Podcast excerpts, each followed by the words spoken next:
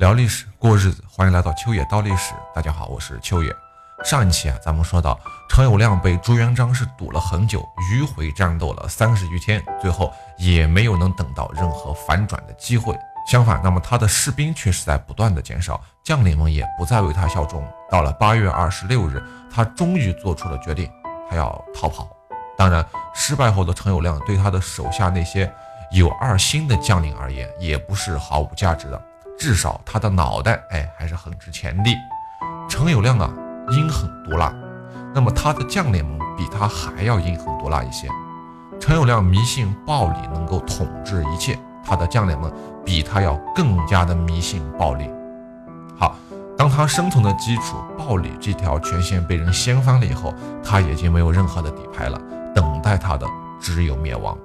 饱经风霜的少帅张学良曾经用他一生的经历对日本的年轻人说：“不要相信暴力，历史已经证明暴力不能解决问题。”陈友谅率领军队，希望能够撤退，他选择的突破口就是湖口地区。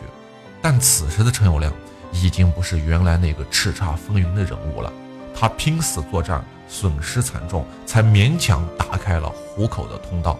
此时的他松了一口气，但是朱元璋不会放过他的。朱元璋被陈友谅当时敲打了很多年，早对他已经是深恶痛绝呀，必须要处置于你死地，让你跑门儿都没有啊！于是率领十万大军是在后面缓缓追来。陈友谅闻讯，想要探出头来看看外面的情景，但也就在此时，一支冷箭射了过来，射穿了他的头颅，一切就此结束了。朱元璋的军事闻讯是大呼雀跃，斗志兴奋。激战中又活捉了老陈的太子，叫陈善建。不久，汉军平章陈荣等人也率领五万水师投降了朱元璋。陈友谅死后，张定边尽到了自己的责任，他将陈友谅的儿子陈礼和他的尸体抢回，并且带回了武昌。张定边被常遇春用箭所伤，倒地后又被射成了刺猬。但其实他并没有死，刚刚回到后方的他，又经历了一个月的养伤阶段。其实此时已经好了不少了。但是陈友谅死后，历史记载张定边是身披百尸，身披百尸啊，就是身中了一百多支箭矢。虽然说是有点夸张了，但是我们还是能看得出来，他此次受了多重的伤。虽然受了伤，但是张定边还是冒死趁着黑夜。驾小舟载着陈友谅的尸体，护送着陈友谅的儿子陈礼前往了武昌，并在武昌立陈礼为帝。这个人是忠肝义胆呐。此时历时三十六天的鄱阳湖之战以朱元璋的全面胜利而告终。这一战奠定了朱元璋问鼎天下的基础。鄱阳湖之战也作为中国历史上最著名的战役之一而被记入了史册。对于朱元璋的胜利。生活在周围的老百姓自然也有一套属于自己的说辞。哎，由于决战的地点在康山，老百姓则认为陈友谅失败的最根本原因就是因为地点选的不好。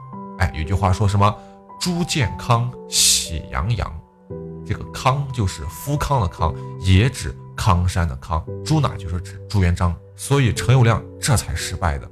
如果陈友谅泉下有知啊。我估计此时怕是会气得活过来啊！朱元璋并没有打算放过陈友谅的后代陈礼，哎，即使他根本不可能再给朱元璋带来任何危险，那么斩草除根这是必要的。到了至正二十四年，也就是一三六四年的二月，朱元璋亲自赶往陈礼所在地陈友谅的最后地盘武昌进行督战。武昌的主帅是张定边，哎，不愧是抓时机的老手。他眼看时机不妙，就带着城里投降了朱元璋。我们之后就要去细讲这个故事。于是朱元璋终于战胜了这个中华大地上他最头疼的敌人陈友谅，天下足定矣。朱元璋此时说道：“这个时候他的内心应该也是乐开了花的。其他的就都不用多讲了。整场鄱阳湖之战最值得一提的，我觉得就是张定边。”他把对陈友谅的那种忠诚留到了最后，履行了他当年结拜时的诺言。他拒绝了朱元璋的任用，去干了朱元璋原先干过的工作。哎，他出家当了和尚。具有讽刺意味的是，他似乎要和老朱斗气。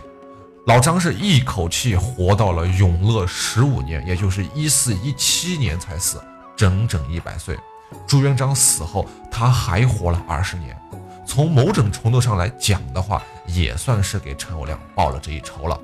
按照当年明月先生的说法，这一点您可以借鉴啊。遇到一个你恨透了的人，想要拿刀去砍人的时候，就要用张定边的事迹来勉励一下自己，不要生气，修身养息。活得比他长，哎，就是了。我们再回过头来看一看陈友谅的一生，给他一个公正的评判。毫无疑问啊，陈友谅是一个传统意义上的坏人，但在那一个乱世里面，他的行为法则却是当时通用的选择。如果要生存下去，这似乎又是必然的选择。他错误就错在将这种法则发挥到了极致。直到走火入魔的地步，他迷信暴力，不讲基本的信义，使他丧失了人心。但他又是一个真正的枭雄，他做尽了坏事，到最后却又敢做敢当。咱们说一点，朱元璋到最后也没有做到他这一点，叫敢做敢当。于是陈友谅就具有极强的军事和政治才能，他反抗元朝廷的统治，始终能够一始而终。从来没有向元朝廷妥协过，坚持到了最后。所以从这个角度来看，他又是一条好汉。可惜在这个乱世里，他只是一个枭雄，真正的英雄是朱元璋。那么朱元璋高奏凯歌呀，荣归应天府，他封赏了土地上所有的将士，那大摆宴席，金陵城内顿时是歌舞升平。在这之后，老朱还纳了陈友谅的一个妃子为妾。到第二年，也就是至正二十四年（一三六四年的一月一日），朱元璋在应天府是自封为吴王，正式以王的身份登上了历史的舞台。他还册封李善长为右国相，徐达为左国相，刘伯温为太史令，常遇春以玉通海做了平章政事。朱元璋在称帝之后啊，对于那些。啊，自己亲征陈友谅的事迹还一直是津津乐道的。他是这么说的：“朕遭时丧乱，我小时候就是天下战乱，出归乡土，本图自全。”就是说，他当初来到这个地方，压根没有想做大的打算，他就是想自保。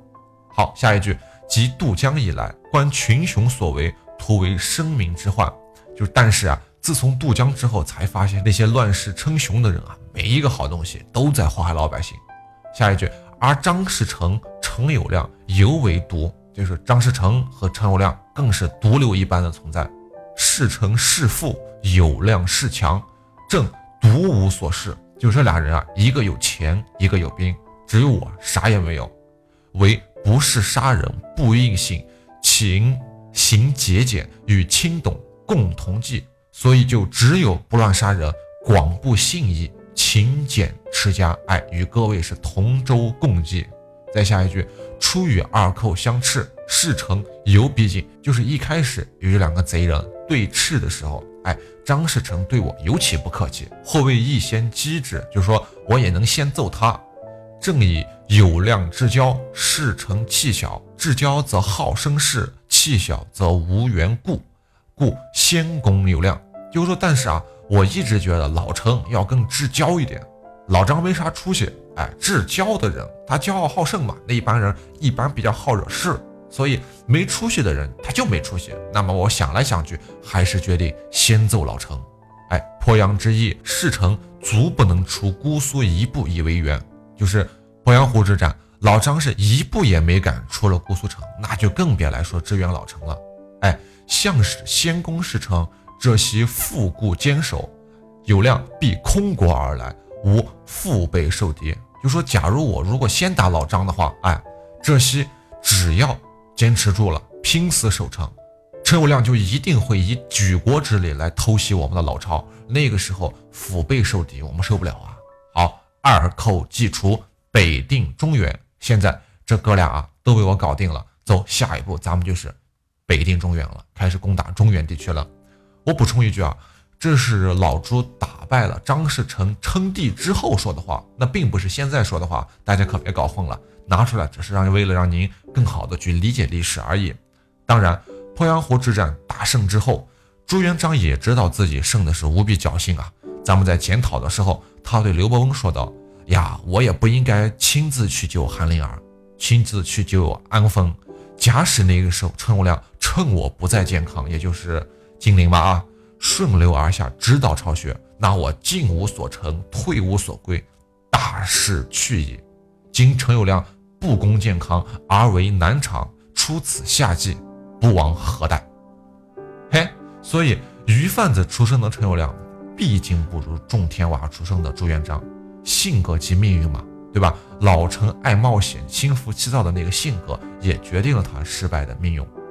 那么，在解决了陈友谅的问题之后，朱元璋向比他更有钱的张地主，也就是张士诚，发动了进攻。但是在这之前，老朱其实还打了一仗，就是攻占武昌，而且这一打就是四个多月。哎，围进武昌的那四个月。那是攻不下来。一三六四年的春天，朱元璋没办法，他从建康出发，再一次亲临地震时指挥作战。在这期间，汉军的丞相张必先自越州率来了他的军队，哎，赶来支援守城的张定边。但是朱元璋趁他立足未稳的时候，派常遇春突然中道攻袭，哎，活擒了这位外号叫做泼张的骁将，也就是张必先。常遇春押着张必先来到城下，向城上喊话：“你们能够依靠的人，就只有这个泼张一人了。如今他已经被我所擒，那你们还不投降，等啥呢？是吧？”张必先也很沮丧啊，他仰头向上，对着张定边喊话说：“我已经这样了，师不济呀，兄弟，你赶紧速速为降啊，是吧？”张定边，我们有一句那个历史上记载叫做“气所不能言”。什么意思？就是说已经气得说不出话来了。本来就在水战中中了一百多箭，那张定边是一身箭疮啊，咬牙坚持的。这个时候你给我说这话，我怎么办？是吧？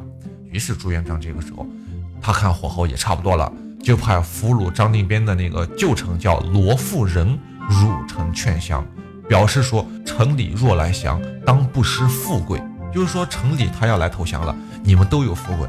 那么张定边接下来是怎么投降的呢？好吗？下期再讲。如果您觉得秋叶讲的还不错的话，也请您多多的点赞、分享和打赏。您的每一点支持都是我坚持下去的动力。明朝是怎么来的？感谢您的捧场，我是秋叶。如果您在听节目的过程中想知道更多秋野的故事，或者说想听到秋野的更多其他节目，您可以添加秋野的个人微信账号。首先，您可以打开微信，点击界面右上角的加号。点击添加朋友一栏，在搜索框中输入“秋野山人”的全拼，这样就可以找到我了。期待与您的深入交谈。